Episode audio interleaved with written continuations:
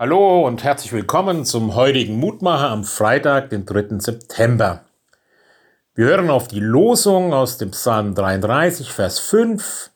Er liebt Gerechtigkeit und Recht. Von der Gnade des Herrn ist die Erde voll. Ruhig und unbeirrbar steht sie meist da. In der einen Hand hat sie eine Waage, der anderen das Richtschwert. Ihre Augen sind verbunden, denn sie schaut nicht auf das Ansehen der Person.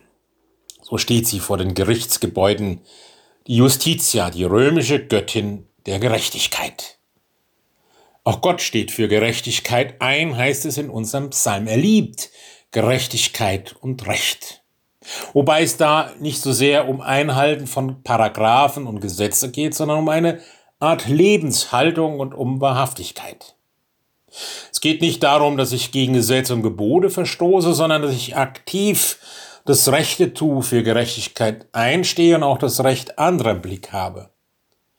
Gott verabscheut es, wenn Recht zu Recht gebogen wird, denn er liebt es. Er liebt Gerechtigkeit und Gerecht so, wie er alle seine Geschöpfe liebt und ihnen Recht verschaffen will.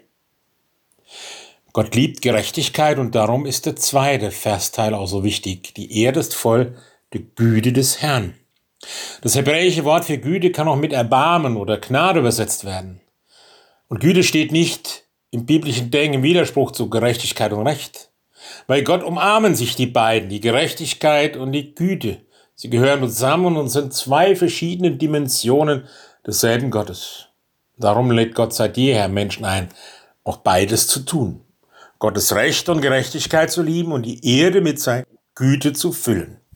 Das braucht's, das tut Not.